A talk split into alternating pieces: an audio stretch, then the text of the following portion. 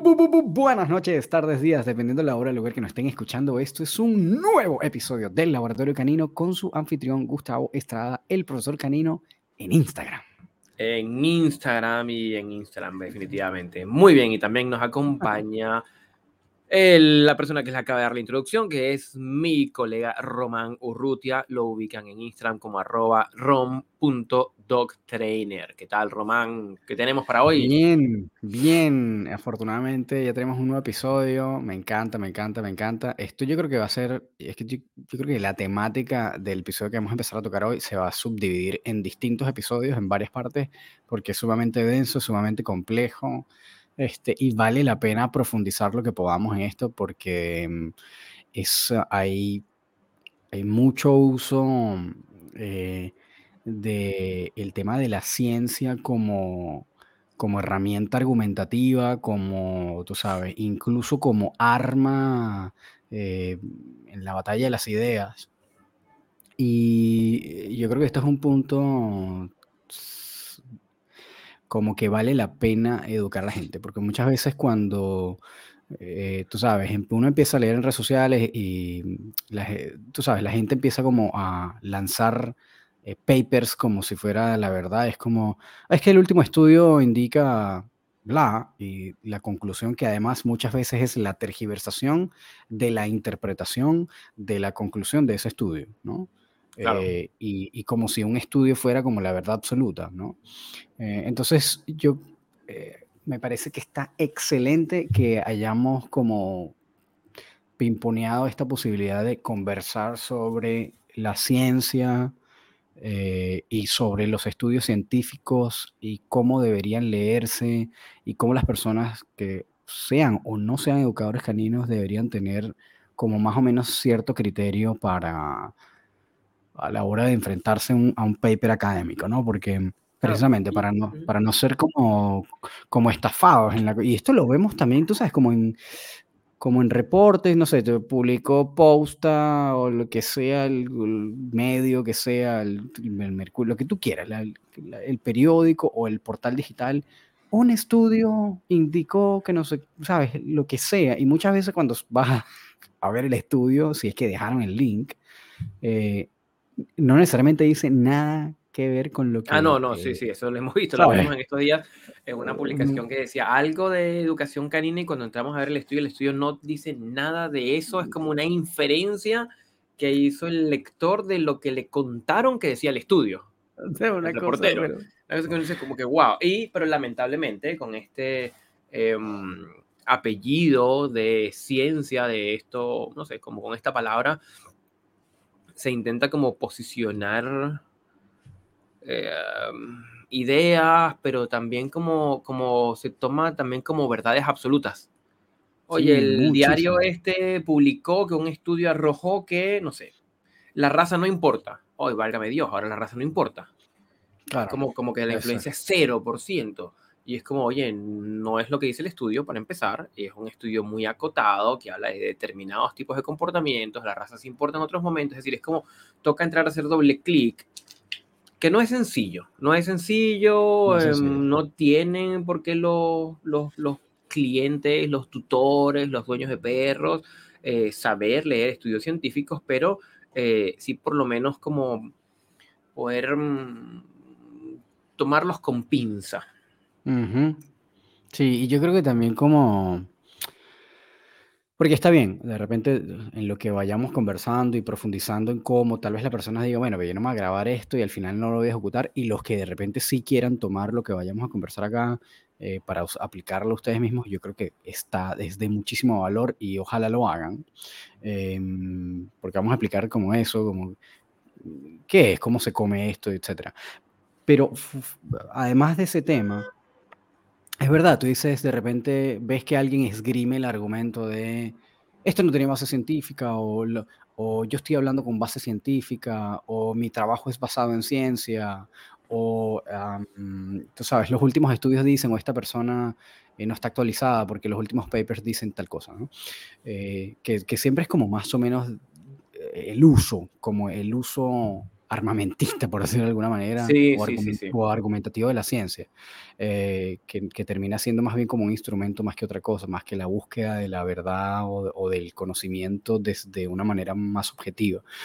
Em, pero eh, yo creo que también pasa mucho que como es complejo, bueno, no sé si decir que es complejo, pero, pero que requiere cierto tiempo aprender a hacerlo y los papers a veces son largos y tienen muchísimo contenido, tienen muchísimas páginas, tienen que entender muchos números, nomenclaturas, etc.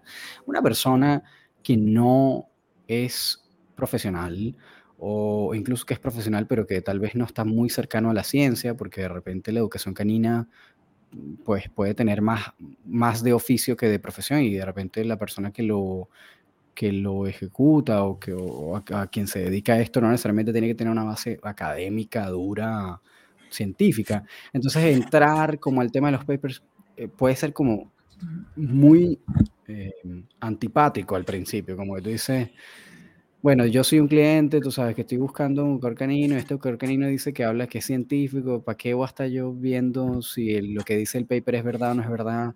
¿Y cómo sé yo si ese paper está bien hecho o no está bien hecho? Entonces, como que obviamente es un trayecto demasiado largo para el usuario final, como para estar metiéndose en eso.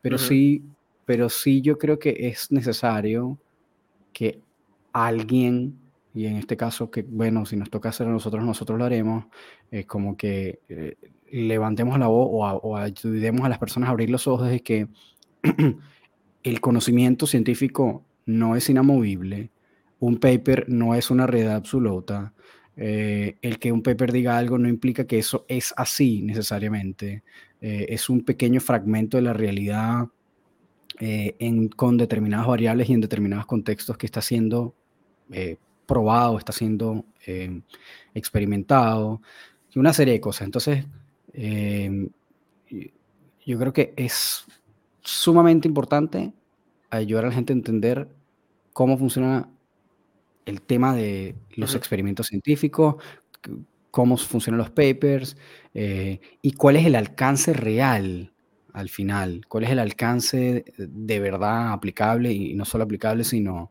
en, términos de conocimiento eh, verdadero, ¿cuál es la alcance? Y, la, y la otra cosa que también muchas veces decimos decir, no, lo dice la ciencia. Oh, entonces tú sabes, una dice, lo dice la ciencia, esto es así. Como si fuera una verdad inamovible y absoluta. realidad. O sea, hace 200 años, no sé, 500 años, la ciencia decía que la Tierra era plana en esa época. Y después vino Galileo, ah, nada que ver pero es el conocimiento científico, entre comillas, que se tenía en esa época. Em, eh, pero la ciencia evoluciona, el conocimiento evoluciona, eh, y no solo esto, sino que como que independientemente de que uno diga que lo dice la ciencia, cuando tú dices lo dice la ciencia, eh, significa que hay cierto conocimiento acumulado y que además muchas veces hay, hay evidencias científicas que van en contra y a favor. Entonces al final tienes que hacer, tienes como que promediar eso y eso es una de las cosas que tampoco se dicen. Y por el otro lado que tampoco se dice es que puede haber ciencia mala, mal hecha, mal construida. Claro, mal yo creo que, al momento de decir o intentar usar una argumentación de la línea de lo dice la ciencia es porque el conocimiento científico se encuentra ya en un estado eh, bastante desarrollado con evidencia a favor, con evidencia en contra, con estudios longitudinales, etc. No puedo decir, lo dice la ciencia, con un, una referencia. ¿Sí? Claro. Hay un paper de investigación que dice que eh, la varianza asociada a la raza es tanto por ciento, por lo tanto, la raza no importa. Entonces, no, no es que lo dice la ciencia, ese estudio en ese país, con esas características, con, con, ese alcance, arrojó ese resultado. Que hay que ver otros estudios similares o complementarios a lo largo del tiempo, a ver si efectivamente apoyan eso. ¿Sí? Claro. Pero no, pero es que también se toma, es que yo creo que esto al final se toma muy a la ligera. Cuando se toma a la ligera es porque se está utilizando como una herramienta para posicionar una ideología. Sí, eh, y eso es lo que, bueno, me parece que esto ojo, la educación canina, yo creo que ahorita es un, es como un foco de ese mal hábito o esa, esa inclinación, lamentablemente. Pero por supuesto hay cualquier cantidad de áreas del conocimiento en donde eso también pasa. Pasa en el mundo del fitness muchísimo, pasa como el mundo de la nutrición, eh, para posicionar dietas o tú sabes, estas cosas que son como más marketeras, eh, pasa muchísimo. pasa también como mucho en todos estos estudios que hablan sobre el comportamiento humano con respecto a las compras, por ejemplo, como este tema de como neuromarketing. O sea, hay, hay, diferentes áreas en donde se usa la ciencia como, como una herramienta o como un arma para esgrimir un argumento. Eh, el política, bueno, economía es como... es en la bandeja de oro para esgrimir papers como, como arma, ¿no? Como, arga, o como elemento argumentativo. Pero, yo, bueno, yo diría que esa es la más, la más dura. Ahora, si me pongo a pensar, creo que esa, es la, esa es la, el, el, eh, la cuna de, del uso de la ciencia como, como arma o como herramienta argumentativa. Pero em, sí me parece también que la educación canina está muchísimo en esa onda eh, y creo que estaba bueno eh, como la, la, posibilidad de por lo menos ir explicando a las personas eh, cómo, cómo entrarle a esto. Y aprovechando que, bueno, que Gustavo, que es psicólogo y tiene posgrado en psicología clínica y por supuesto tienen que ver muchísimo de esto y que además por, no, es eh, casualidad además que la educación canina, estamos hablando es de comportamiento, entonces por supuesto está sumamente relacionado a la psicología y por, lo, pues, por supuesto las metodologías de los estudios tienen muchísimas cosas similares. Entonces acá, y aprovechando que yo también acabo de terminar un, curso de técnicas avanzadas con Gustavo, por cierto, eh, que justamente tocaba ese tema, me parece muy interesante, es cómo entramos, cómo le, el usuario final, Gustavo, el cliente, o de repente aquel educador que está empezando o que de repente no está empezando, pero no tiene una base académica, científica importante, ¿cómo le entra a esto? Eh, cuando se encuentra con ese, tú sabes, ese paper eh, o que visualmente es horroroso y te dice abstract o introducción y no sé qué, y te lanza un montón de texto y después entonces empiezas a ver todas estas nomenclaturas que hablan como de, eh, tú sabes, marco teórico, herramientas, métodos, variables, etcétera. ¿Por dónde le entra? ¿Qué, qué debería, cuál es, qué es lo básico que debería saber? yo creo que lo, lo, primerísimo es entrar con escepticismo. Ok, me parece. Sí, tengo, tengo, claro, tengo el paper en la mano, el paper dice, qué sé yo, que si el perro come, no sé, si el perro come dos veces al día, le va mejor que si come tres veces al día. Supongamos, ¿ya? Entonces no lo voy a leer con la idea de validar mi posición de que yo prefiero que coman dos veces al día. No, lo voy a leer con cierto escepticismo de, oye, vamos a ver qué tiene esto que decir eh, y vamos a ir viendo en esta lectura cómo está la construcción del paper o del artículo de investigación, porque a veces hay evidentes, hay evidentes como señales que nos pueden hablar eh, que probablemente un, artículo de investigación tiene un sesgo importante, como por ejemplo el patrocinio. ¿Sí? Por un tiempo hubo grandes estudios que señalaban los beneficios del consumo de tabaco. Y mm. abajo, estudio patrocinado por la empresa tabacalera tal. Y es como, oye, la empresa tabacalera seguramente va a propiciar algún estudio que arroje que esto sea favorable. ¿Cómo se hace que un estudio de esto sea favorable? Se acotan las variables, se acotan los tiempos de investigación, no sé yo, si, se puede estudiar, por ejemplo, el efecto en la atención de, y en la concentración en una tarea de ejecución continua antes y después del consumo de tabaco. Y de pronto encontramos que la persona fuma y rinde mejor. Entonces podemos hablar de los beneficios del consumo de tabaco y se lanza un paper y por ahí la gente, oh, el, consumo de tabaco mejora la atención y la concentración. Y es como que hoy día, porque tenemos muchos estudios que han ido a favor, que han ido en contra y que han buscado otros espectros, hoy día decimos, oye, parece que el consumo de cigarrillo eh, bien podría ayudar un poquito en esto, pero parece que tiene toda otra esfera que no es tan buena. Por ejemplo, claro. ¿ya? Pero eso es porque hay un, un conocimiento que se va amasando a lo largo del tiempo que no es lo que encontramos hoy día en educación canina. En educación canina estamos todavía en, el ascenso de generar estudios científicos en temas de comportamiento canino, por ejemplo. Estamos hablando de educación canina, comportamiento canino, ¿ya? No estamos hablando de salud biológica, por ejemplo. Entonces, primero entrar con escepticismo, ¿ya? Y lo segundo es como tomarse el tiempo eh, y hacer el esfuerzo de leer adecuadamente el resumen, que es lo primero que te arroja un artículo de investigación. Tiene un título, ¿ya? Y después del título tiene un resumen que dice, el resumen más o menos tiene la misma estructura, que dice, mira, se hizo, se estudió en tal población, eh, tales variables y estos fueron como a grosso modo los resultados. Y uno tiene una idea más o menos de por dónde va el estudio. ¿Ya? No sé si podemos buscar algunos, Román, de los que tengamos por ahí, lo revisamos y lo vamos como leyendo a la luz de esto. Sí, por supuesto. Ahí, bueno, yo creo que el que ya hemos analizado, de repente le podremos echar un ojo otra vez, que es el de, el de Ana Catarina, ¿no? Este, mm, Y ahí que, claro, tienes como este último estudio que fue en el 2017, me parece, que era de, que decía así los em, métodos aversivos. 20, 2020. ah, no, pero es que, a ver, el que yo tengo es el 2017. Es que es el, vamos a revisar porque el 2020 es el de, el que es un open access, ya que es un artículo que cualquiera de ustedes puede revisar. Busca a Ana Caterina Vieira en el buscador, coloca importan los métodos de adiestramiento, evidencia del impacto negativo de los métodos basados en aversivos en perros de compañía. Ese es el título del artículo. Y le sale el artículo completo. ¿sí?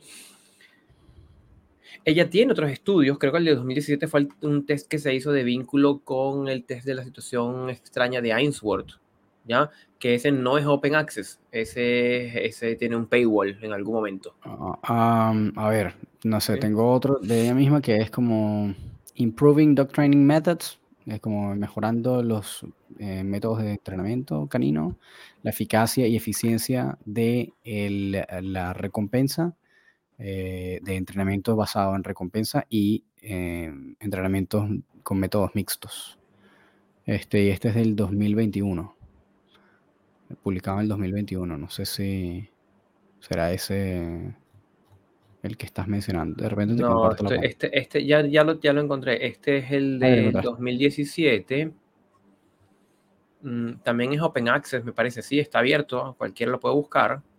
¿Ya? Pero vamos a hacer ejercicio con ese, porque ese no lo, no lo he leído con tanto detalle. ¿Ya? Que el, o del 2020, no sé, tú me dices con cuál prefieres que le demos. No, dale, dale. El que, el que tengas tú, el que tengas tú abierto. Vamos con el del 2020, ¿ya? Ah, cool. Entonces, Ana Caterina Vieira de Castro y va a otros autores. El título es Importa el método de distramiento, la evidencia del impacto negativo de los métodos basados en aversivos en perros de compañía. ¿ya?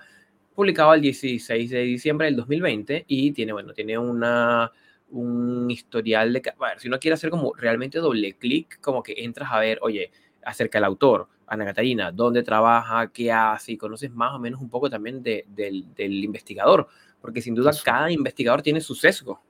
Sí, por supuesto. Sí, tiene su sesgo. Vamos a ver, bueno, cómo, hacia dónde va el sesgo de este grupo de investigadores. ¿ya? Mm, entrando a mm, ver la universidad, qué tipo de asignaturas dan, materias, bueno, en fin, un poco para conocer eso nomás, ¿ya? Y em, aquí estoy con el artículo. Lo primero que vamos a ver es el, resumen o el abstract, ¿ya? Que nos habla de eh, una brevísima introducción de dos líneas, ¿ya? Y luego dice cuál es el objetivo del estudio. Por ejemplo, el objetivo del estudio fue evaluar el efecto de los, de los técnicas o los métodos de instrumentos basados en aversivos versus basados en recompensa en el estado de bienestar de los perros de compañía tanto dentro como fuera del contexto de entrenamiento. O sea, es bastante ambicioso, creo yo. ¿ya? Mm. Y después de que habla del objetivo, habla de em, qué se hizo. Entonces tomaron 92 perros, se reclutaron de tres escuelas eh, ya reconocidas que están basadas en recompensas y cuatro escuelas que fueron reconocidas porque están basadas en estímulos aversivos y las dividió, eso, eso, a su vez las dividió en dos, dos que tienen un poco uso de aversivos, que luego los llamó grupo mixto, y otros que tienen un mayor uso de aversivos, ¿ya? A todas estas, a todas estas, una de las cosas que deberíamos hacer es entrar a preguntarnos a qué se refieren esos términos. Porque hasta ahora todo el mundo está, ah, sí, claro, sí, obvio, sí, me queda clarísimo. Ajá, pero espérense, vamos a entrar a definir qué es un aversivo. ¿Sí? Exactamente. ¿Qué es, la recompensa? Claro, eso lo vamos a ver más adelante, ¿ya? Eh, y ahí es donde podemos ahí quizás encontrar, eh, no digo necesariamente fallas, pero como cierto, em, como temas al momento de la clasificación, ¿ya? Porque en algún momento cuando definen que es una técnica aversiva, técnicas aversivas son aquellas que producen dolor o malestar en el perro, tales como patear al perro, ahorcar al perro, gritarle al perro o utilizar un prong collar o un e-collar en el perro. Pero en ese lote de aversivos, ¿ya? Quienes, quienes conocen del manejo aversivo saben que no es lo mismo patear que gritar que utilizar un prong collar, por ejemplo, un collar de punta redonda. ¿Ya? Claro. Entonces, claro, en ese saco se meten muchas cosas. Es como mm, si yo dijera que quiero evaluar cómo... Grande. Es una categoría demasiado grande. Es como que yo quiero evaluar el comportamiento de la población de, de México, de la Ciudad de México. ¿Sí? Y quiero evaluar, por ejemplo, el comportamiento de los mexicanos en la Ciudad de México. Pero hago una encuesta general a cuántas personas me tope. Me voy a topar gente de México, me voy a topar extranjeros, me voy a topar gente de Chihuahua, me voy a topar gente de Aguascalientes, me voy a topar gente de otros lados. Entonces estoy metiendo en el saco cosas que no representan necesariamente al saco. Entonces, bueno, pero es un tema como de alcance de las, de, las definiciones. Habría que ver por qué no, no, se, no se definieron como con mayor exactitud, como con mayor precisión. Bueno, pero en fin. Entonces, para esto lo que hicieron fue eh, evaluar el entrenamiento y los perros eran grabados eh, por tres sesiones y se tomaban muestras de saliva que buscaban era medir cortisol, ¿ya? Eh, así como en los videos lo que se buscaba era medir todos los indicadores del lenguaje no verbal asociados al estrés, por ejemplo, que laman el aire o que bostecen o que se sacudan, ya como para tener una idea acerca del estado emocional del perro en un momento dado. ¿Sí? Claro. Y para evaluar el bienestar fuera del contexto de entrenamiento, eh, los perros participaban en una prueba de sesgo cognitivo en el resumen se colocan una serie de tazones, hay unos tazones donde es más probable que encuentre comida que en otros y el perro como que denuncia un sesgo que puede ser más optimista buscando eh, comida en los tazones o más pesimista como no motivándose tanto a buscar comida como bajo la idea de que no hay más comida. Entonces se sugiere que eh, esta prueba de sesgo cognitivo da cuenta del grado de optimismo que un perro puede tener, por lo tanto un perro más optimista es un perro que tiene mejor estado de bienestar general que un perro que es pesimista estoy quizás como sobresimplificando demasiado, pero por ahí va la idea. ¿Sí? Claro. Y luego eh, vienen las conclusiones del resultado, ¿sí? Los resultados muestran que el grupo de técnicas aversivas eh, observó más comportamientos relacionados al estrés, De los del video, el lenguaje no verbal, y, y tuvieron una concentración de cortisol, que es una hormona tradicionalmente asociada al estrés, eh, que, por ejemplo, los perros con el grupo recompensa. Se comparan los dos grupos y el grupo aversivo tenía más comportamientos asociados al estrés y más de la hormona del estrés. ¿ya? Y los perros del grupo aversivo eran mucho más pesimistas en la tarea de sesgo cognitivo que, por ejemplo, los perros del grupo recompensa. ¿ya? Y los perros del grupo mixto estuvieron ahí como en el intermedio. ¿ya? Entonces, lo que, lo que sugiere el estudio, dice, estos estudios sugieren que eh, los, el entrenamiento basado en aversivos, especialmente si es utilizado en altas proporciones, puede comprometer el bienestar de los perros de compañía tanto dentro como fuera del contexto. ¿Sí? Eso es lo que dice el resumen, ¿ya? Eh, que, y, tú, Robán, como escuchando el resumen o leyendo el resumen, ¿qué te dice a ti el resumen de, del estudio? ¿O qué te invita a, a averiguar o a hacer doble clic? Sí, o sea, como que ahí o sea, si lo, si lo dices como desde la curiosidad o, o desde el, o desde el sesgo del, del autor. Es como... Todo. Sí, o sea, ahí yo creo que, bueno, hay que leer bien como, el, como las especificaciones, ¿no? Pero si tú dices que, bueno, que de repente podría comprometer el bienestar del animal, en, eh, sobre todo si está haciendo en altas proporciones, eh, ahí como que, bueno, ya tienes un, grado de especificidad, ¿no? Obviamente, mientras más proporción concentrada tienes, y es una cosa lógica, este, por supuesto vas a tener un perro más estresado. Eh, sin embargo, em, como que también te das cuenta que em, esa conclusión eh, no, no, es, no es demasiado específica o, por lo menos no es tan em, sí, tan específica, no, encuentro otra palabra mejor, como tan específica en, ir como viendo en qué proporciones cada cosa, ¿no? Porque si tú dices, bueno, pareciera que en términos generales, em, este, se compromete el bienestar del perro en la medida en que uses mayor carga o mayor cantidad de aversivos, que es una cosa de sentido común, este, por supuesto vas a tener un perro más comprometido en su bienestar, pero esto no necesariamente indica em, que, que, eso vaya a ser en toda medida, ¿no?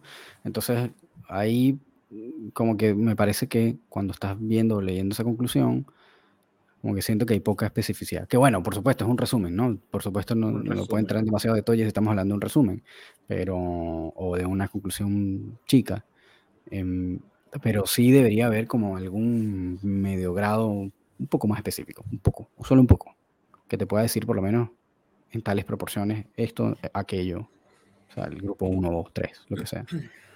Em, claro. Entonces, eso, eso me parece, ya empezando por ahí. Sí, y es allí donde, bueno, luego uno lee el estudio y le entramos con escepticismo, como, oye, mira, ¿será cierto o será válido o será confiable esto que está arrojando este estudio? Entonces entramos con escepticismo, vamos a ver de qué va esto, ¿ya? Claro.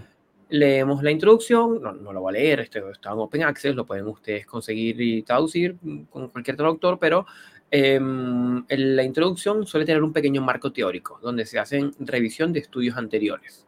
¿ya?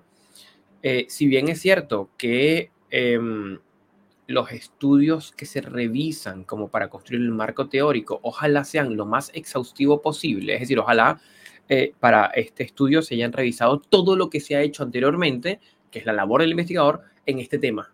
¿ya?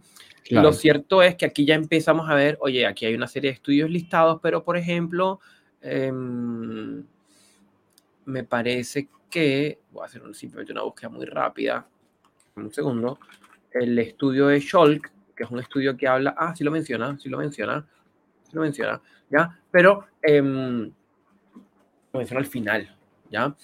Eh, es decir, la idea es que aquí ojalá se, en la introducción se utilice todo lo que la literatura que hay eh, hasta hoy día sobre el tema en particular que se está desarrollando. Lo que suele ocurrir es que hay veces que se dejan cosas por fuera. ¿Sí? Para, para darle coherencia al, marco teórico, voy a decir, esto no encaja dentro de lo que yo quiero, entonces si no tengo demasiadas ganas de meterlo, lo puedo dejar por fuera. Claro, claro. Este, y ahí en ese caso, eh, bueno, ahí ya entramos, ahí entramos como como en esas preguntas básicas, ¿no? Desde del investigador. Eh, esa decisión de repente de dejar estudios por fuera o incluir estudios como referencia académica dentro de ese marco teórico podría ser em, un acto consciente o, y, estaría y estaría académicamente correcto o cómo, y, cómo evaluamos eso, ¿no? Cómo si sabemos si esa persona efectivamente como que dejó cosas por fuera adrede o no, o de repente seleccionó puros estudios que tal vez podrían apoyar la misma visión del investigador, si es que, porque ahí de repente podría, y aquí también es como una pregunta, ¿no? ¿Puede un investigador estar, em, tú sabes, haciendo como ese, como ese medio tiro de francotirador de estar tratando de encontrar la respuesta que desea a una pregunta. O sea, sí, sí, eso pasa, eso pasa. Y pasa, yo creo que es más frecuente en ciencias sociales. La educación, es una, la educación es una ciencia social, podemos ubicar este, el tema de educación canina dentro de una ciencia social, que en ciencias fácticas, donde en ciencias fácticas ya no hay mucho que inventar, pero en ciencias sociales podría dejar temas por fuera. Es decir, se podría argumentar completamente, no sé, eh, que el hombre es qué sé yo, como genéticamente bueno por naturaleza y conseguir estudios y posicionarlo, pero del mismo modo podría, si tuviera la tendencia y, hago la búsqueda, podría argumentar lo contrario. Entonces, desde el vamos sí podría haber algo de selección eh, que lo que busque sea como, como confirmar o apoyar la hipótesis. Claro. Y puede que incluso se introduzcan los estudios que tienen evidencia en contra, pero no se trabajen. Ok, ¿en qué sentido? Em, puedo mencionarlo nomás, o sea, puedo hacer una mención de, no sé, eh, este autor investigó en Europa que el uso de técnicas aversivas no es tan malo, pero como es un estudio único, entonces lo estamos, no lo vamos a procesar, lo mencionamos nomás y nos quedamos con este otro lote. Entonces no se integra dentro de la...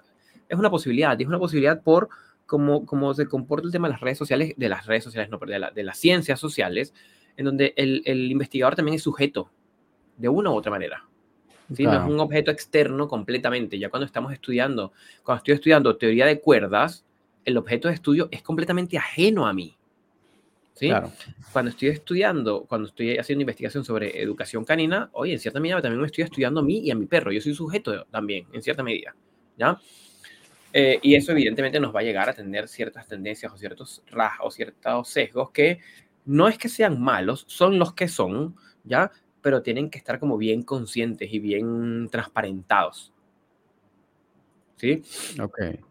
Ok. Bueno, entonces... Eh, ¿Sí? Ah, sí, sí, eso. continuamos, como, como en, ese, en ese proceso. Entonces vamos a seguir leyendo, leo, o sea, leemos el marco teórico, vamos más o menos de qué vaya. El marco teórico nos va a dar una idea de hacia qué sentido, hacia qué dirección lleva, que sería la introducción, un brevísimo marco teórico. Eh, luego están los temas de materiales y métodos. Los materiales y métodos nos van a definir en este ejemplo cómo se reclutaron los perros. Entonces, y aquí ya empezamos a ver cosas interesantes, ¿sí? Las escuelas de entrenamiento fueron seleccionadas dentro del área metropolitana de Porto, Portugal. Eso es Oporto, ¿cierto? Para nuestro castellano. Sí. Dentro del área de Oporto, Portugal. Eh, fueron encontradas por internet, se seleccionaron ocho, tal qué sé yo, y se eligieron en función de los métodos. Pero es ahí donde ya empiezan las preguntas. Este comportamiento de las escuelas de adiestramiento canino en Portugal será igual a las escuelas de adiestramiento canino en Londres o a las escuelas de adiestramiento canino en América Latina. ¿Sí? Porque no es lo mismo que el estudio, eh, que, entiendo que por un tema económico, por un tema del cáncer no es posible, pero no es lo mismo que el estudio haya abarcado todas esas escuelas de adiestramiento, tanto aversivas, basados en aversivos como basados en recompensa, y los comparó. No, aquí compararon solo ocho de una misma ciudad, que sabemos que puede tener un sesgo cognitivo. Podemos decir, podríamos decir, oye, los portugueses eh, entrenando perros son distintos a los alemanes. Absolutamente, absolutamente, sin necesidad de meterle mucha ciencia, por las diferencias culturales. Entonces ya tenemos aquí una diferencia cultural que nos va a impedir o limitar un poco hacer una generalización al resto de la población mundial. Ok. ¿Sí? Ok. Entonces, ok, perfecto. Y, y muy, muy importante, eh, los que mm, sabemos de, y esto lo hemos visto, lo tenemos en un, en un podcast de cómo aprenden los perros cuando hablamos de los cuadrantes operantes, ¿sí? De castigo positivo, negativo, refuerzo positivo, negativo, que los castigos positivos y los, castigos, los castigos, perdón, y los eh, refuerzos son en tanto tienen un efecto en el comportamiento. Exacto. ¿ya? Para la selección de estos grupos es algo que ellos llamaron cuando el procedimiento intenta ser un castigo positivo o el procedimiento intenta ser un, castigo negativo o un refuerzo negativo. ¿Sí? Es decir, se intentó, por ejemplo, no sé, utilizar una botellita de agua para disparar el agua al perro, por lo tanto eso intenta ser castigo positivo. Y eso va a hacer que este grupo entre en el grupo aversivo, por ejemplo. Claro pero es desde la intención, no desde el efecto. Claro. Porque sabemos que hay perros que les gusta el agua y aunque mi intención sea eh, generar un efecto de inhibición del comportamiento con este estímulo, de pronto lo que hago es que hago un aumento del comportamiento. Exactamente, exactamente. Mejor dicho, imposible. Claro, entonces la elección de las escuelas, todas dentro de la misma ciudad, ya nos coloca algún límite que tenemos que observar, ¿ya? Y en eh, la forma como se clasifican los métodos de entrenamiento también ¿sí? Porque eh, no es lo mismo el, propiamente el refuerzo positivo que el intento de refuerzo positivo. Claro, exactamente. Si yo intento darle al perro pollo, bueno, está bien, eso no me va a hacer necesariamente una escuela basada en recompensa. Para que sea basada en recompensa, tiene que el perro tomar el pollo y eso generar un efecto en el comportamiento para que eso en efecto sea una recompensa. Entonces ya empezamos a ver cómo la realidad es un poco difícil de aprender eh, mm. en ciencias sociales, que es lo que ha ocurrido de siempre. Claro, claro. En este caso, bueno, pero en este caso podríamos em, asumir o, claro, igual uno no debería asumir en, en experimento científico, ¿no? Pero este, asumir que estas personas están seleccionando em, eh, las escuelas que trabajan con profesionales que en la medida de lo posible seleccionan aquello que sea efectivamente un refuerzo positivo para aquellos perros con los que están trabajando.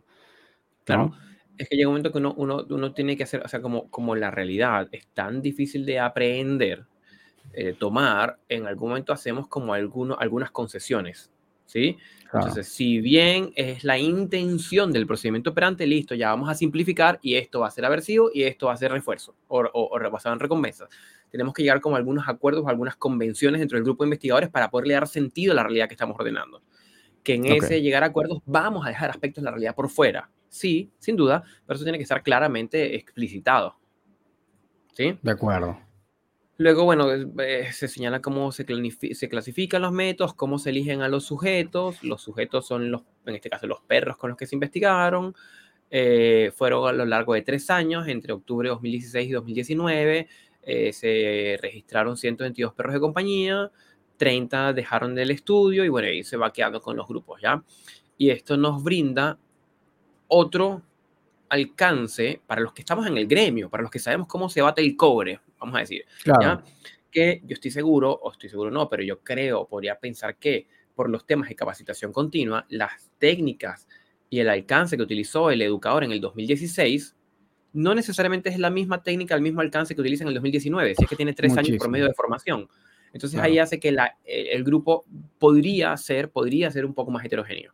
Esto a la luz de los que conocemos cómo se mueve el mundo del adiestramiento canino en el día a día.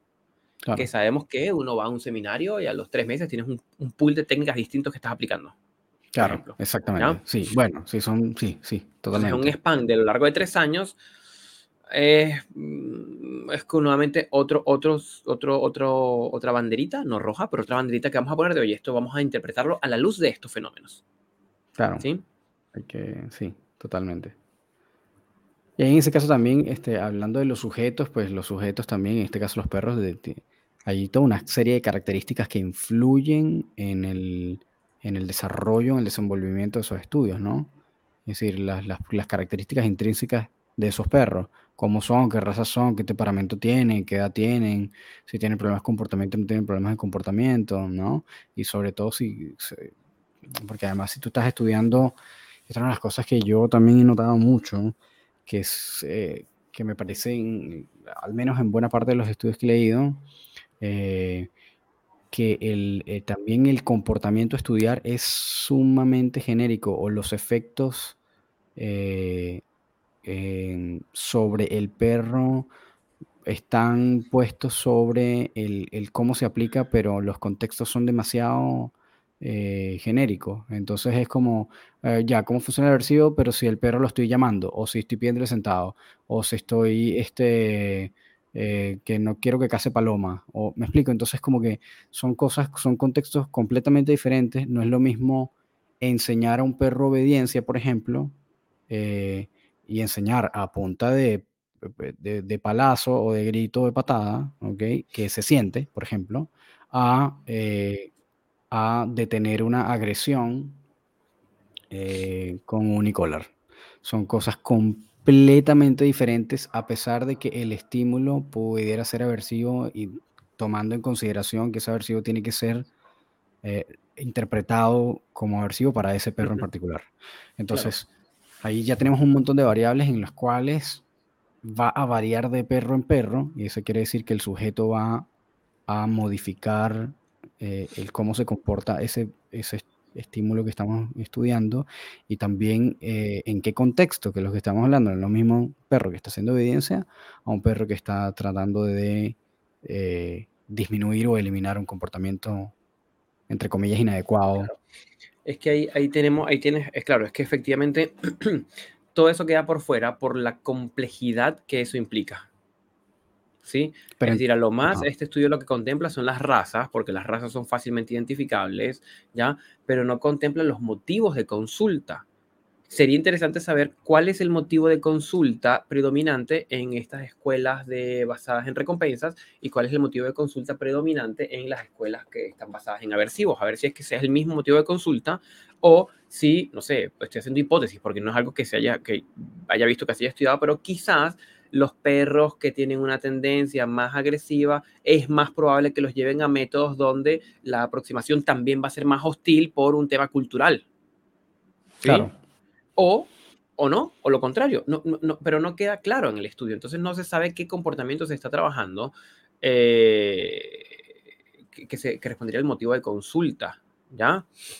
Y... Em, pero me imagino que, habrán, en, ese estudio habrán puesto a los eh, perros y a los eh, entrenadores que estaban trabajando con esos perros a realizar o a ejecutar algún tipo de, de ejercicio, de acción, ¿no?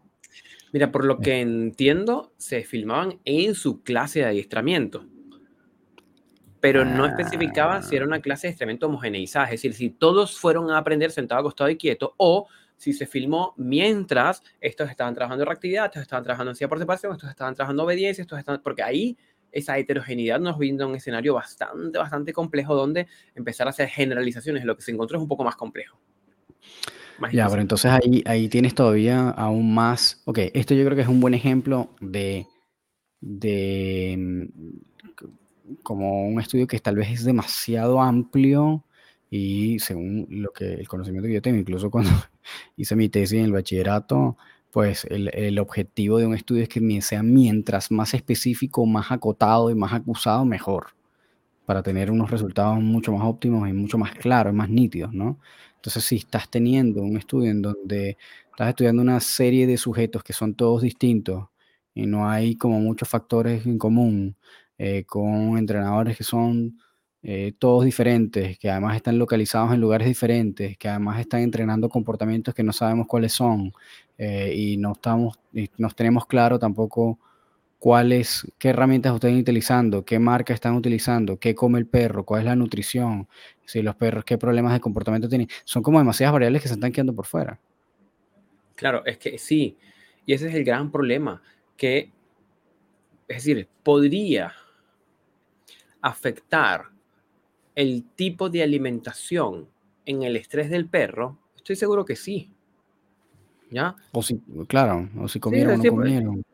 Claro, si comieron, si no comieron, o qué, qué alimento comen. Supongamos que todos coman pellet, perrarina, pienso seco, croqueta, bolitas. Eh, ¿Qué come? ¿Puede afectar los niveles de estrés del perro? Probablemente sí, por, por, por, la presencia de carbohidratos versus la presencia de proteínas que tengan triptófano, que el triptófano precursor de serotonina y todo este rollo que ya sabemos, pero entonces ya esa variable de qué comen los perros me genera un poco de ruido, porque yo no sé o no podemos saber en estos perros qué les daban de comer, con qué frecuencia y cómo, cuántos paseos al día tenían. Sabemos que la influencia, pues, cómo eran las etapas de socialización temprana, ¿ya? Entonces hay una serie de variables que nos hacen ruido, eh, que a veces se intenta homogeneizar, pero hoy día la homogeneización es súper compleja. Eh, recuerdo un estudio, si no me equivoco, debe ser el mismo de Scholk del 2007, en donde trabajó con beagles del laboratorio. Sí, claro, eran beagles nacidos en la misma camada, que vivían en el mismo espacio físico, que comían lo mismo, que tenían la misma interacción con personas, estaba todo súper homogeneizado. Por lo tanto, los resultados del estudio eran más probables que fueran atribuibles a las variables del estudio que a esas otras cosas. Claro, que las variables de estudio en este caso serían aquellas cosas que sí Ah, que sí, que se, sobre las que sí se tienen control en el, o las que se están estudiando, ¿no? Claro, las que se miden y las que se evalúan qué resultados arrojan. Ya, y entonces, eh, volviendo como a, entonces, ¿cómo leo esto? Em,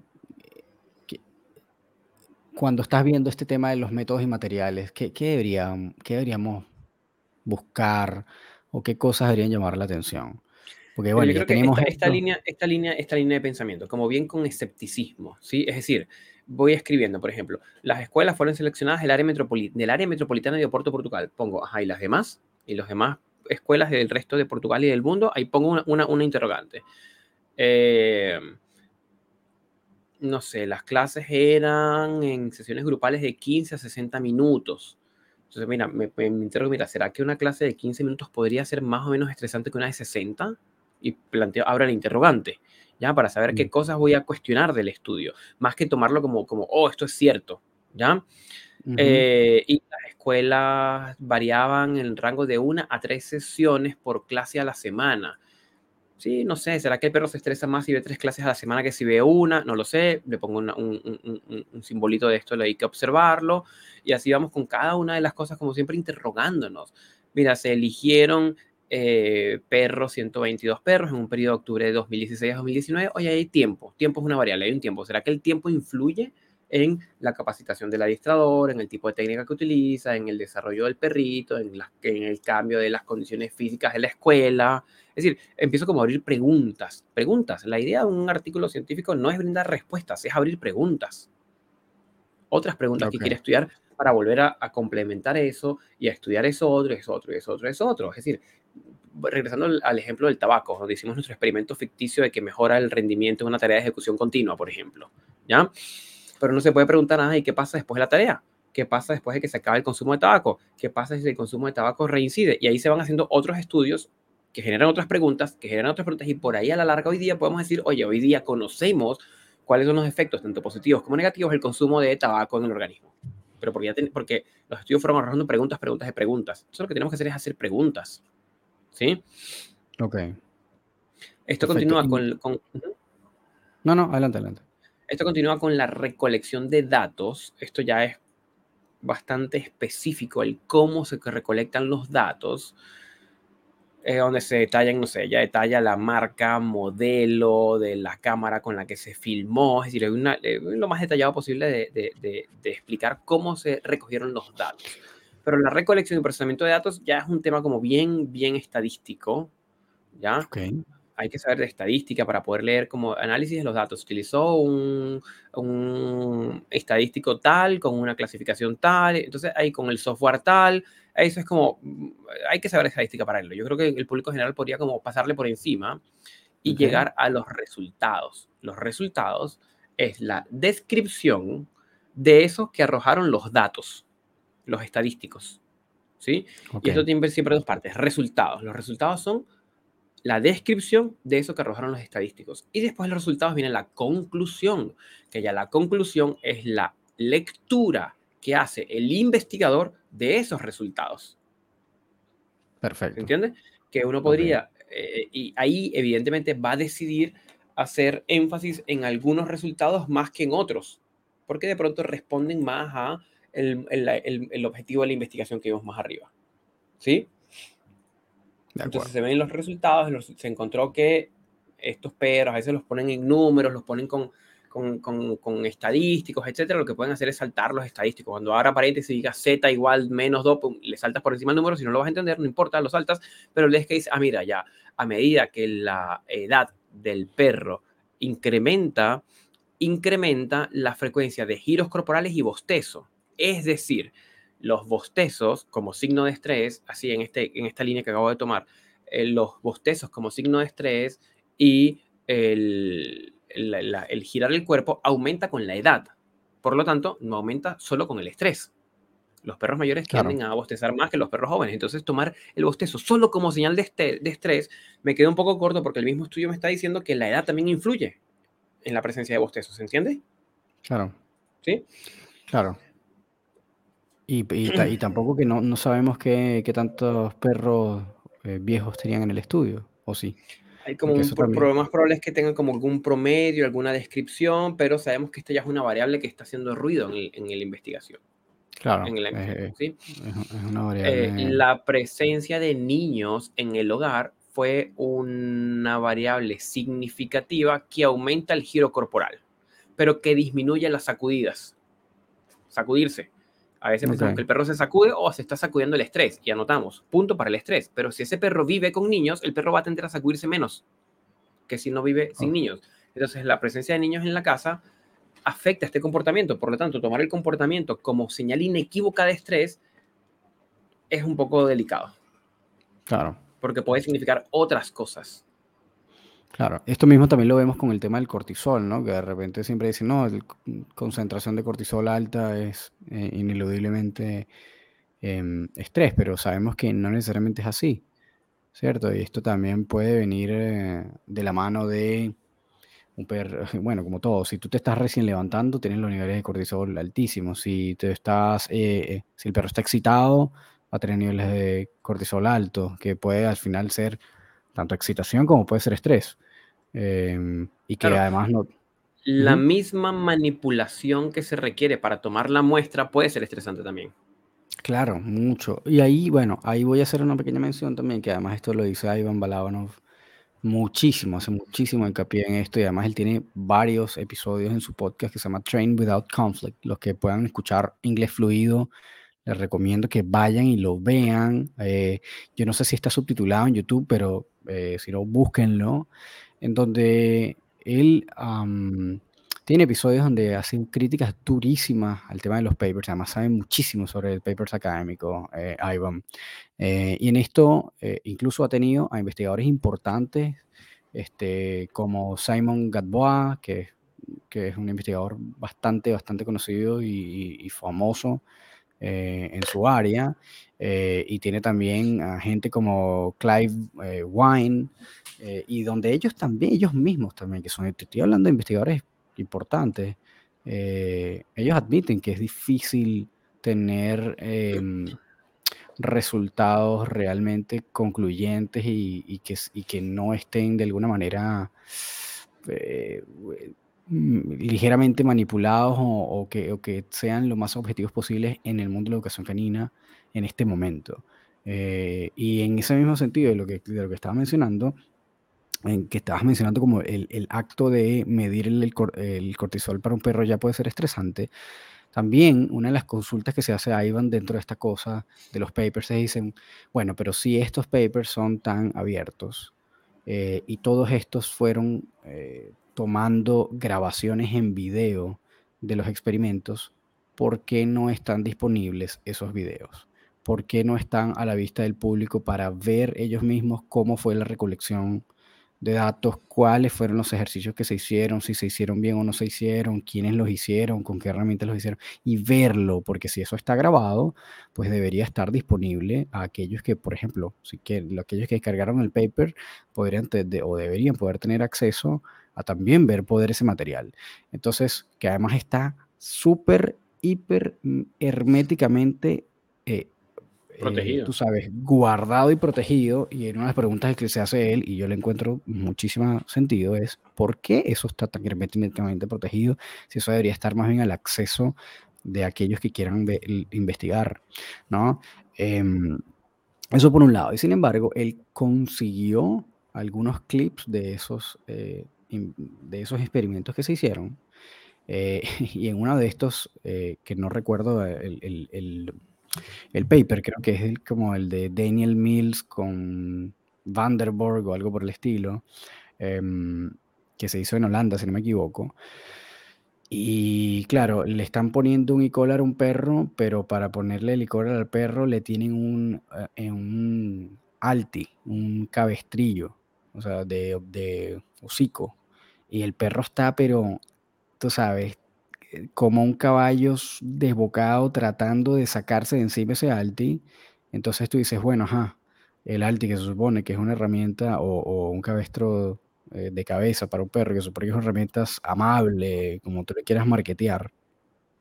Ese perro está ahí estresadísimo, sacudiéndose, pasándola mal y jadeando como un demente, porque obviamente está, tú sabes, siendo restringido su movimiento duramente y ahí mismo le vas a poner el collar y después vas a medir el cortisol. Entonces es como, pero ese cortisol o ese estrés se debe a qué? A, la utilización del collar o al cabestro que le pusiste cinco minutos antes y el perro estaba batallando como loco para sacárselo. Em, entonces, y hay varios clips como eso. Entonces, ahí es donde tú dices, bueno, ok, eh, la recolección de datos o la, o la, toma de muestras, lo que sea, pero eh, se, omiten como todos esos detalles que de repente un ojo más experimentado podría darse cuenta eh, y que de repente los investigadores o, están haciendo caso omiso o tal vez no se dieron cuenta de lo que estaban generando en el momento en que lo estaban haciendo. Capaz, por, por misma inexperiencia, porque al final no son entrenadores, son investigadores, eh, pues no, de, repente no tenían conocimiento de que al estar poniéndole un cabestro para poder controlar al perro, para ponerle un e-collar, ya lo estás estresando y por lo tanto los resultados del cortisol te van a salir alterados. O que de repente hay perros, de manera, de, dependiendo de la manera en que se trabaje, em, que se excitan eh, con el uso de un collar, por ejemplo. Y esto, por ejemplo, sabemos desde las personas que trabajan con el sistema del Nepopo, que eh, el nivel de excitación de esos perros suele ser hiper alto y por supuesto van a tener unos niveles de cortisol altos a nivel en, un corto periodo de tiempo. Que otra cosa es que también muchas veces suena como muy duro esto de tiene estrés agudo, pero no es lo mismo estrés agudo que estrés crónico. Entonces tú puedes tener un periodo de estrés agudo sin que esto sea necesariamente detrimental. Eh, y ahora una cosa es que tú tengas estrés agudo crónico, es decir, estrés agudo por largo periodo de tiempo durante todos los días de tu vida, obviamente, en una coste, un sentido común, va a ser súper detrimental. Em, pero entonces ahí donde como esos pequeños bits and bytes, ¿no? Que, que, que no se omiten o no se usan correctamente, como en, el lenguaje, que no se dicen, o que de repente incluso los mismos investigadores, y de aquí yo estaba hablando ya más que de los que interpretan el paper, pero de los mismos investigadores también puede que desconozcan eh, elementos o estén haciendo, ejecutando algunas acciones a la hora de investigar que, de las cuales no son conscientes o lo son, ¿no? No tengo ni idea, pero, pero podría pasar. Forma parte como de las posibilidades. ¿Me explico? Claro, sí, em, totalmente, totalmente. Es allí donde, bueno, pero precisamente es como, como el poder tomar, como estamos haciendo el día de hoy, como el estudio con pinza, ¿sí? E ir como, como generando interrogante e interrogante. Yo creo que el punto de por qué toda esta data que se levanta en video no está disponible es bien importante. Súper, súper importante. Como, investigador, si encuentro, no sé, agua en la luna, o sea, voy a hacer todo lo posible para que la gente vea que hay agua en la luna.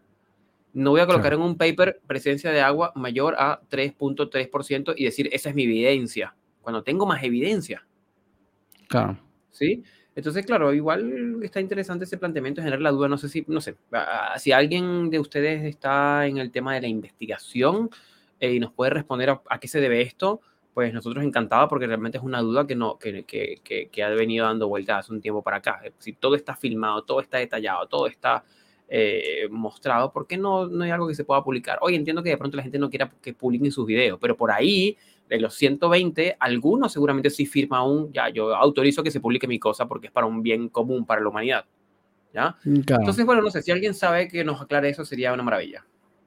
Igual yo creo que estaría bueno em, como, eh, tú sabes, como tratar de comprender eh, y bueno, y de repente hacer como un pequeño checklist de tal vez los, los estudios como más mencionados, más citados que se están, que se estén tal vez utilizando y, e irlos desglosando uno a uno, ¿no? Pero, por ejemplo, sí sabemos que hay algunas cosas que llaman la atención y aquí más que, como que, más que este, como una clase de investigación como lo que estaba haciendo Gustavo, es como tomar ciertos elementos que son como, que, llaman la atención de, todo esto. Eh, y una de estas cosas es que em, como les decía, sabemos que hay muchos estudios en los cuales eh, se ejecutan ciertos, ciertas acciones para entender eh, cuál es el nivel de influencia o de afectación del perro dependiendo del método que usen. Aquí usualmente cuando estamos hablando de papers científicos y estamos hablando de educación canina, nos vamos a, basar en aquellos que traten de, em, de elucidar qué cosas eh, o qué herramientas o qué métodos eh, puedan ser em, detrimentales o no para un perro, ¿no? Eh, y una de esas también es, por ejemplo, estos que se han hecho con, em, tú sabes, desarrollo de obediencia. Entonces, ahí, yo, ahí yo tengo unas, ya como de, por, de entrada, estos que, estudian como obediencia o, que la acción que está ejecutando el perro es obediencia, ya de por sí me genera como una pequeña reticencia, solamente por eso. Porque es realmente difícil, no sé si difícil, pero, pero no es lo común que tú encuentres escuelas que estén entrenando a los perros en obediencia utilizando estimulación aversiva, por ejemplo. Aversivo de base, claro. Eh, es, muy, es muy raro, a menos que estés utilizando a modo de refuerzo negativo para generar motivación eh, con, por ejemplo, estimulación de bajo nivel en el e-collar. Pero usualmente se llega a ese punto cuando el perro ya aprendió previamente algo a punta de refuerzo positivo. Entonces, este, y es como para optimizar o, para mejorar ciertas cosas como velocidad, precisión, etc. Y usualmente está más de la mano de escuelas de perros de deporte, de perros deportivos, que tampoco es el grueso de la población mundial.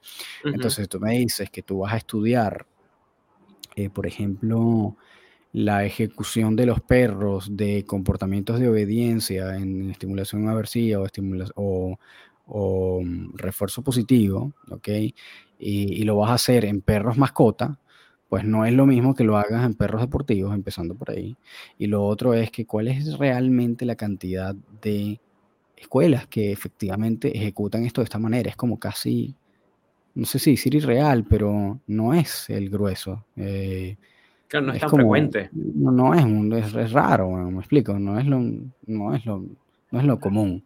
Entonces, ahora eso no es lo mismo a que tú estés tratando, no sé, eh, un caso o casos de perros agresivos, que por lo demás, cada caso va a ser un mundo, un universo completo. Entonces, que tú trates de, eh, por ejemplo, hacer un experimento, tratando de entender, y ahí es donde está la complejidad también del asunto, de entender si ese perro estuvo más o menos estresado, de decir, mira, todos los perros están más estresados, por lo tanto esto es detrimental para los perros, pero no sabemos tampoco eh, el contexto de ese perro, si ese perro efectivamente eh, e interpreta esa estimulación que esté siendo aplicada como un castigo o no, o si ese perro le da lo mismo, más bien lo excita. Entonces, como que cada perro es un mundo, también es difícil como estandarizar todas las herramientas o todos los métodos a distintos perros que tienen diferentes temperamentos, que tienen diferentes razas.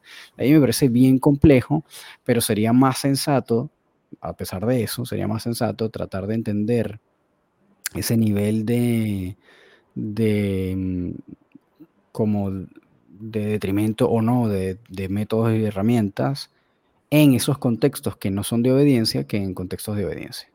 Claro. Eh, porque es muy, es como, no le encuentro mucha, mucho sentido y sin embargo, bueno, tú podrías decir que, por ejemplo, y hay educadores que eh, tienen esta postura y yo siento que en parte tienen buena razón, cuando ya van a consolidar un comportamiento que construyeron, estamos hablando de obediencia, a base de refuerzo positivo, que es como siempre arranca todo, lo consolidan con eh, refuerzo negativo. Este, y, porque ciertamente sabemos que aquello que se aprende con eh, refuerzo negativo no se extingue, a diferencia de comportamientos aprendidos con solamente refuerzo positivo, podrían extinguirse en el tiempo si eso no se, si eso no se mantiene como en el tiempo, si no hay un mantenimiento de ese, de, ese, de ese condicionamiento. este, mm, entonces, eh, hay varios estudios en donde pasa eso, pasa muchísimo. Em, y por ejemplo, no sé, aquí tengo unas listas y aquí tienes, qué sé yo, el de Deldel en Gaunet, eh, que eso fue en el 2014, y entonces lo que estudian son justamente obediencia, entrenamiento de obediencia con el grupo A, que es una escuela de este, refuerzo eh, positivo, y el grupo B, que es una escuela de refuerzo negativo. Eh, pero es obediencia, ¿no? y lo mismo, entonces, tú sabes, tienes como varios estudios en el cual se va como segmentando eso de esta forma, ¿no? Eh, no sé, por ejemplo, hay otro estudio eh, que tienes el de Salguiri en el 2012, tienes perros entrenados en, el caminata, en la caminata estructurada, en el hill, ¿no? Eh, caminando en paralelo al, manejador, usando distractores. Em, y las herramientas con las que van, van trabajando es un collar electrónico, un, un uh collar de puntas, este, o una señal de, de mm, terminación, este, que es, me imagino que es un castigo negativo. Eh, y estos, eh, estos perros están entrenando con un decoy, este, con protección, con manga, etcétera, y látigo, como para eh, hostigarlos o motivarlos, este, para que los perros abandonen la posición, ¿no? Como para distraerlos. Em, y por supuesto, entonces, bueno, tú sabes, tienes los resultados, eh, los niveles de cortisol, midieron cortisol antes y después, y vieron como observaciones de comportamientos relacionados al estrés como la retracción de las orejas, de la cola, este, vocalización o partes de las, de las articulaciones. Em, y claro, ahí vas teniendo ah, resultados que arrojan más o menos, pero igual estás como en, el, como en ese orden de em, comportamientos de obediencia eh, y tampoco lo que estás viendo es que cuál es la cuál es la duración en el largo plazo, porque obviamente es mucho más difícil de medir. Entonces, no, ciertamente no es lo mismo medir algo a corto plazo que tú digas, mire, ese perro está estresado durante esa sesión, o ese perro está estresado durante los primeros 15 minutos, o ese perro este, tuvo un estrés agudo, el momento exacto, el segundo exacto donde eh, recibe una corrección de alto nivel o, de bajo nivel. Me explico, a que tú digas, sí, mira, después de este mes de entrenamiento, eh, con estimulación aversiva, el perro mantuvo niveles de estrés crónico durante tres años. No es lo mismo, ¿me explico? Claro. Entonces es como que te cambia el foco completamente. Y ahí yo creo que es donde realmente hay que evaluar o que ese perro, no sé, por ejemplo, se hizo lo que, lo que estábamos hablando de, lo, de la prueba del sesgo de, sí, el sesgo cognitivo, que de repente el perro se hace más pesimista for life, por ejemplo, no, no lo supera, se queda así. O, o eso más bien ese pesimismo dura dos meses. O ese estrés lo estás viendo como que, que eh, tiene dos segundos más de latencia a la, hora de la ejecución de un comportamiento, que también es una de las variables que, se, que hemos visto repetida en estudios. Eh, que entonces es, dice, bueno, hay medio segundo más de latencia eh, a la hora de pedir tal comportamiento. Entonces, si tú me estás diciendo que porque un perro tiene medio segundo más de latencia, es una señal de detrimento en su bienestar. Es como, fuck off, weón. Eso, ¿de verdad? No, o sea, y hay que ver como las cosas en el contexto, ¿no? Entonces yo creo que ahí es donde no he visto demasiada rigurosidad hasta ahora en ningún paper que haya leído. Como que sí, hay muchos que arrojan cosas que están muy interesantes y que pues, de repente podrían dar luces de, pero pero como que esos pequeños detalles te estoy mencionando, como el contexto, los problemas de comportamiento que están siendo atendidos, este, cuáles son los objetivos, algunos que sí, por supuesto. Em, eh, y, y, toda esta, y, la duración, ¿no? Como cuál es el efecto longitudinal de eso. ¿Cuánto, cuánto em, queda el estrés? claro, que eso, eso, eh, que eso yo creo que hubo un paper que tú sí viste y me pareció muy interesante, me parece que eran todos estos perros que habían ido a la guerra eh, y luego de, haber ejecutado, haber hecho deployment, ¿sabes? Como que lo habían, hecho tour por Irak, qué sé yo, cualquier cosa, eh, estos perros regresaban mucho más resilientes eh, y como, como una medida... Claro, como los efectos del estrés agudo más bien fueron positivos. Claro, en ese caso, ¿no? Y, ojo, eso sí es estrés agudo, duro, porque además no es que es un día, ni un momento, ni medio segundo, es el tour completo, que no sé cuánto durará un perro, lamentablemente, en esas condiciones de guerra, pero ponte que el perro haga un deployment de semanas o meses eh, en un entorno que está constantemente bajo estrés.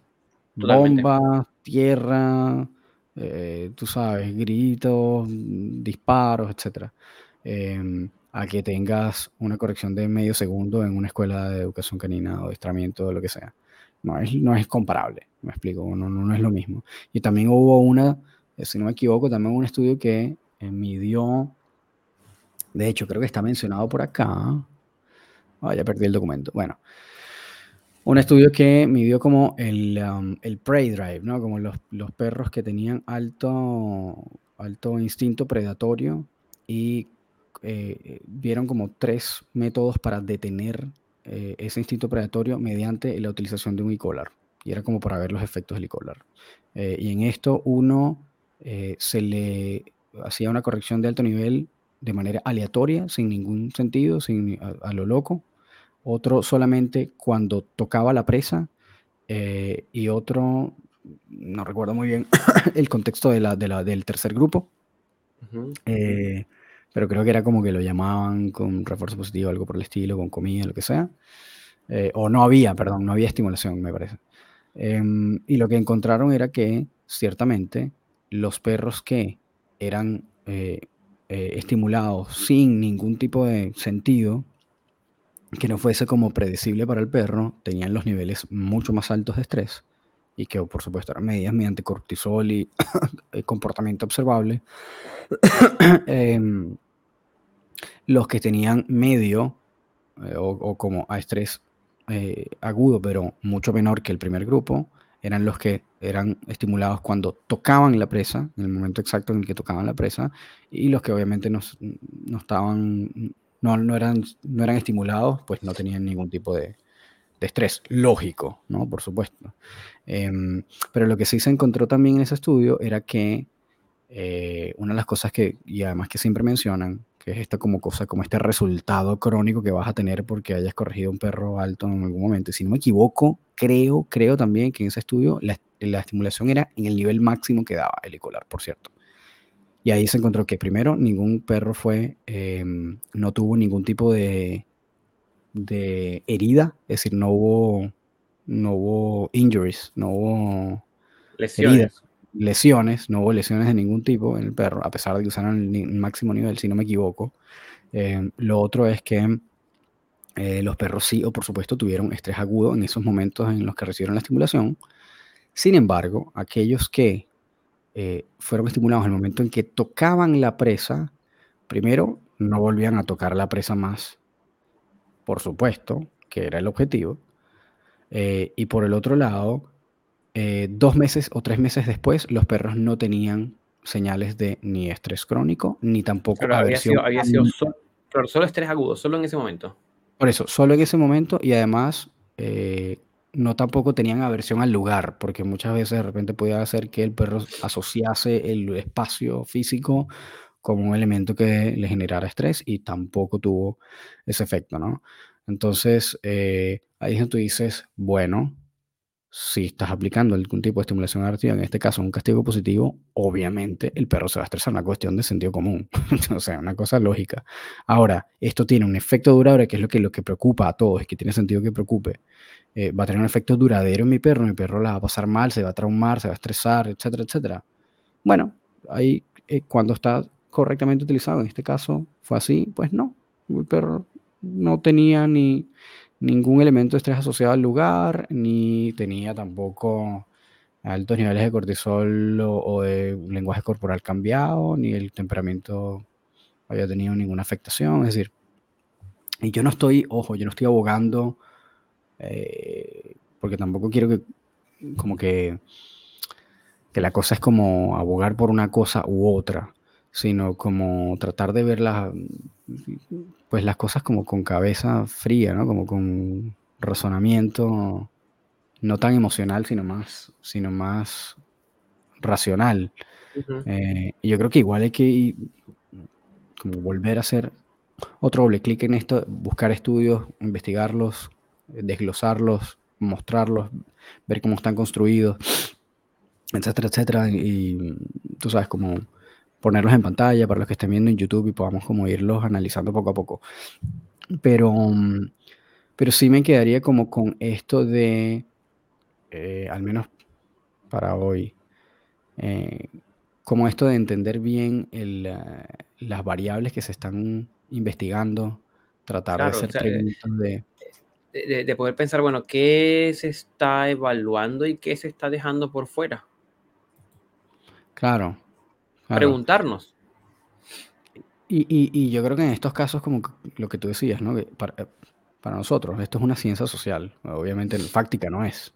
Eh, no es una ciencia exacta. Entonces, si, es una, si no es una ciencia exacta, van a haber sesgos, que está bien, es normal, va a pasar con cualquier investigador, tenga una tendencia hacia un lado o hacia otro, va a haber, y está bien. Forma una de estas, o sea, eso, eso va a pasar. Pero eso no significa que no vayan a haber elementos que puedan influenciar el estudio por esas mismas tendencias que puedan tener los investigadores. Entonces yo creo que investigar a los investigadores es fundamental. Eh, ver, qué cosas piensan, cuáles son sus perfiles, este, qué cosas apoyan, son activistas o no son activistas, porque puede pasar. Y si ya es activista, seguramente va a tener, o son entrenadores profesionales. Y en este caso, si es entrenador profesional, ¿de qué tendencia es? Este, a dónde se alinea, en dónde estudió, con quién estudió, porque además, y aquí hago el, disclaimer, hay cualquier cantidad de papers de entrenadores que ya tienen una línea marcada, por ejemplo. Y aquí puedes ver papers, por ejemplo, de Sassy Todd, eh, que Sassy Todd es eh, entrenadora de la Karen Pryor Academy. Entonces tú me dices, bueno, Sassy Todd, que es eh, de la Karen Pryor Academy, que es probablemente la, la escuela más reconocida y que además es súper abanderada del refuerzo positivo, va a ser una investigación, pues yo dudo mucho que esa investigación sea para decir que los e funcionan, ¿no? claro. Entonces, ya por ahí mm, es como hay que partir investigando quién está haciendo eso, en dónde lo está haciendo, quién está apoyando eso, si esto está financiado o no está financiado, si no está financiado oculta bien, si lo está haciendo en una universidad está bien. No necesariamente las universidades por ser universidades tampoco son necesariamente todo el tiempo objetivas, hay universidades que tienen de por de partida una línea editorial y de pensamiento ya estructurado. Si ustedes van a buscar, por ejemplo, estudios de la Universidad de Edimburgo, todas las cosas que tienen que ver, como todo el perfil de los estudios y de las clases y las teorías, o sea, de las de la, sí, de la tendencia en la Universidad de Edimburgo va a ser hacia este lado de refuerzo positivo, bienestar animal, que está bien, está, está cool, debería, está bueno, pero hay que tenerlo claro. Eh, eh, y yo creo que por otro lado también, y que pasa mucho, es ver en las conclusiones y en, la, en el resumen también, que hay mucho de esa interpretación del autor, buscar falacias lógicas, que siempre están por ahí medio disfrazadas porque igual los papers suelen ser bastante rigurosos en, no, en tratar de depurar eso, ¿no? De que no exista eso. Em, pero, pero puede haber, puede haber inexactitudes, pueden haber distorsiones cognitivas, pueden, o sea, pueden haber, esas cosas pueden estar, y usualmente están en, esa, en, esos, en esas partes, en esos párrafos que son más interpretativos del autor o de los autores sobre los resultados arrojados, ¿no? Claro, hacia el área de las conclusiones, cuando se leen los resultados. Claro, yo creo que ahí hay un, ahí es donde hay más, para al menos para las personas que no son académicas, hay más material de donde sacar y ver realmente qué tan objetivo se está haciendo, ¿no? Y, coño, y tú sabes que también me parece que eh, muchas veces estos estudios son como peer-reviewed, ¿no? son como revistos o revisados por pares. Por colegas, sí. Eh, y la revisión de los colegas, muchas veces esos colegas son, son amigos. Eh, entonces ahí como que no tienes la capacidad tampoco de de que esas revisiones sean tan objetivas necesariamente. Eh, y ahí es donde hay que justamente ver también cuáles son esos pares que revisaron esos estudios. Porque puede pasar, y pasa, que eh, la revisión de pares no es tan objetiva necesariamente. Em, no, está, no está siendo revisada por personas o investigadores que tengan visiones contrarias, por ejemplo, o que no, que no tengan nada que ver. Este, y creo que por ahí también hay otra, como que hay, eso es otra, como otro doble clic que queríamos buscar. Em, y, eh, ¿qué otra cosa? No sé si me está escapando algo. Muchísimas em, cosas nos están escapando, pero... Sí, yo creo que igual hay que, hay que seguir haciendo como, como doble clic en esto, en este tema, que lo vayamos siguiendo, depurando, porque, está, porque es muy largo, es como muy, es complejo de, de mm, como agrupar, a menos que te, estés metido de lleno, ¿no? De cabeza. Pero sí, yo creo que por ahora, porque además ya llevamos una hora y veinte hablando tonterías, es como, es como también entender que no necesariamente por algo que dice que está basado en ciencia es necesariamente cierto, eh, no porque alguien diga que el último paper dijo que es necesariamente eh, válido. Eh, lo otro es, la ciencia mal construida existe eh, y puede, puede publicarse igual. y ya han habido casos de esto. de hecho, que aquí les comento, hay, hay casos, por ejemplo, muy famosos de dos, estos fueron como dos pranksters en Estados Unidos, que era James Lindsay y otro profesor, no recuerdo el nombre, eh, hicieron papers falsos. Es decir, los tipos se pusieron a redactar temas de, qué sé yo, creo que era algo como teoría de género, algo por el estilo, y se pusieron a, tú sabes, a crear como todos unos argumentos, unas hipótesis bien locas y fueron como a buscar los resultados, a grabar, los hicieron pasar todo, por todo el proceso riguroso real y eso sí fue como de, las, buscar las variables, etc. Eh, y, pero era falso, era, al final era un prank. Eh, y lo pasaron a diversas revistas científicas este, y a diversos, eh, tú sabes, universidades académicas, etcétera, para que lo publicaran y efectivamente lo publicaron y hasta lo celebraron y le dieron premios y todo. Eh, y al final estos tipos, tú sabes, revalidaron la cosa de que, mire, esto es un, esto es un fraude, esto era un chiste para, para justamente como hacer, como hacer ver a la gente que no necesariamente la ciencia es tan objetiva eh, hoy en día, sobre todo cuando estamos hablando de ciencias sociales en el mundo. Entonces, eh, y, ahorita más como tendencia, porque justamente como que se tiende a,